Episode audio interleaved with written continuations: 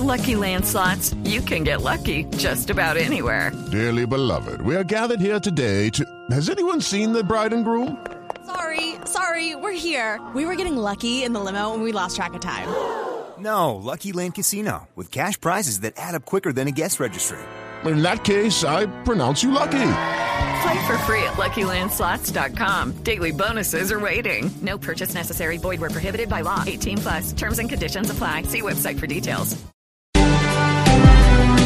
811. Les decía que don Pedro, Pedrito Pereira, en realidad es el nuevo alcalde de Cartagena.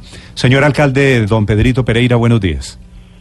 Muy buenos días, Néstor. Muy buenos días a todos los oyentes de Bus Radio y a todos tus compañeros en cabina. Alcalde, estábamos aquí hablando antes de preguntarle por su elección y antes de preguntarle por Cartagena. ¿Por qué usted se llama Pedrito? ¿Por qué no Pedro? Así fue registrado y bautizado. Mi nombre es Pedrito Tomás Pereira Caballero. Fue mi nombre que me colocaron mis padres, pues. Y bueno, eh, así lo acepté y lo he recibido con mucho cariño. Mi padre me dijo que que lo traicionó el corazón al momento de registrarme y, y hubo oposición del sacerdote, pero se impuso la voluntad de mi papá y ese es mi nombre. ¿El sacerdote dijo que no lo bautizaba? no, que, que, no era serio eso. Sí. Y su, y, su, y su, papá dijo, sí, así se llama. Sí, así se llama. Así ¿Y por qué, y por qué Pedrito? ¿Por qué no Pedro? Eh, mi papá se llama Pedro Manuel sí. y tengo otro hermano que se llama Pedro también, mm. un hermano mayor, entonces Pedro y Pedrito. ¿Para diferenciarlo? sí, pero son muy mayores ¿Y es, que yo. es cierto que su padre, don, don Pedro, estuvo a punto de retirarse de la iglesia católica si no lo bautizaban a usted como Pedrito?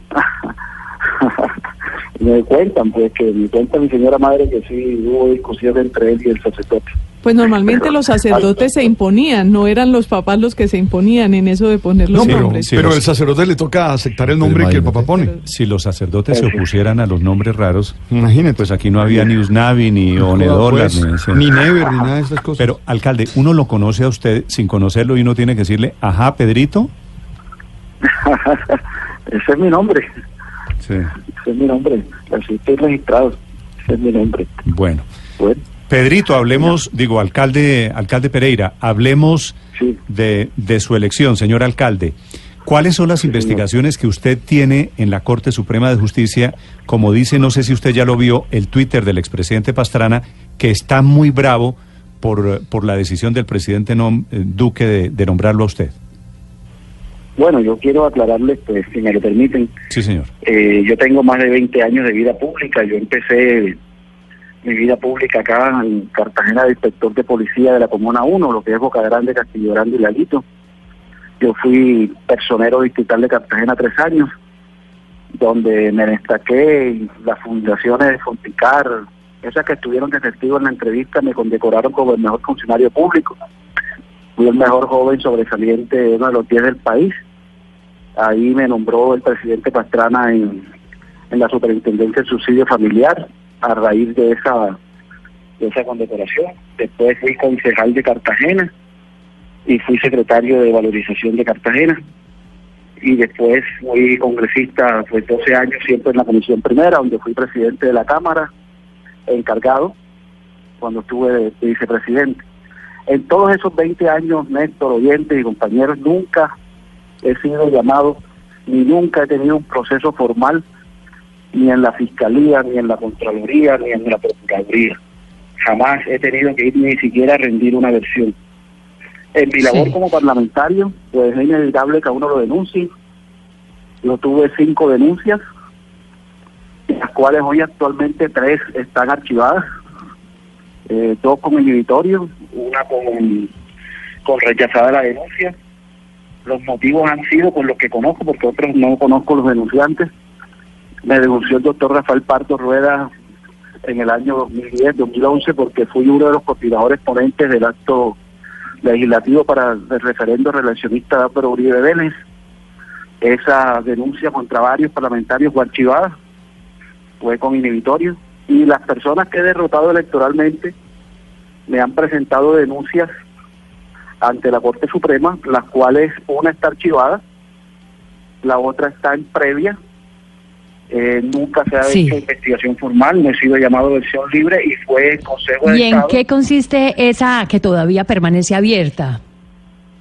Bueno, yo gané las elecciones en el año 2014 por 120 votos a quien me seguía en la lista y la persona pues eh, piensa o determina que hubo un conteo que me haya favorecido para que yo sería congresista. Pero ese conteo ya fue revisado por el Consejo de Estado en la parte administrativa, en la sección quinta, lo cual falló a mi favor en el año anterior. Eh, eh, ratificó mi credencial de congresista, pero todavía está en previa, no está en formal, no, no me han sindicado de ningún delito ni he sido llamado jamás a ninguna versión libre, ni he tenido ninguna investigación formal. Sí. ¿Cuándo, Eso cuándo, es todo lo que yo tengo en la Corte Suprema. ¿Cuándo se posesiona, alcalde? Bueno, yo aspiro a hoy, Néstor, a buscar el decreto. Eh, yo me enteré fue por la página web de la presidencia y, y los medios de comunicación. Apenas que pues ya termine esta entrevista, atender a los medios muy amablemente, voy a dedicarme a eso, a buscar el decreto, a mirar los requisitos para hacer la posición lo más pronto posible.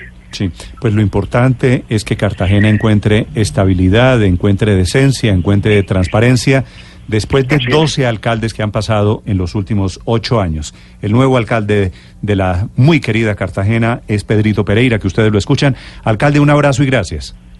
Muchas gracias y siempre a la orden y eso es lo que vamos a tratar, de tener un gobierno de estabilidad, recuperar la institucionalidad superar los índices de pobreza y, y que recuperar también la confianza de los colombianos y de los cartageneros en la gestión pública.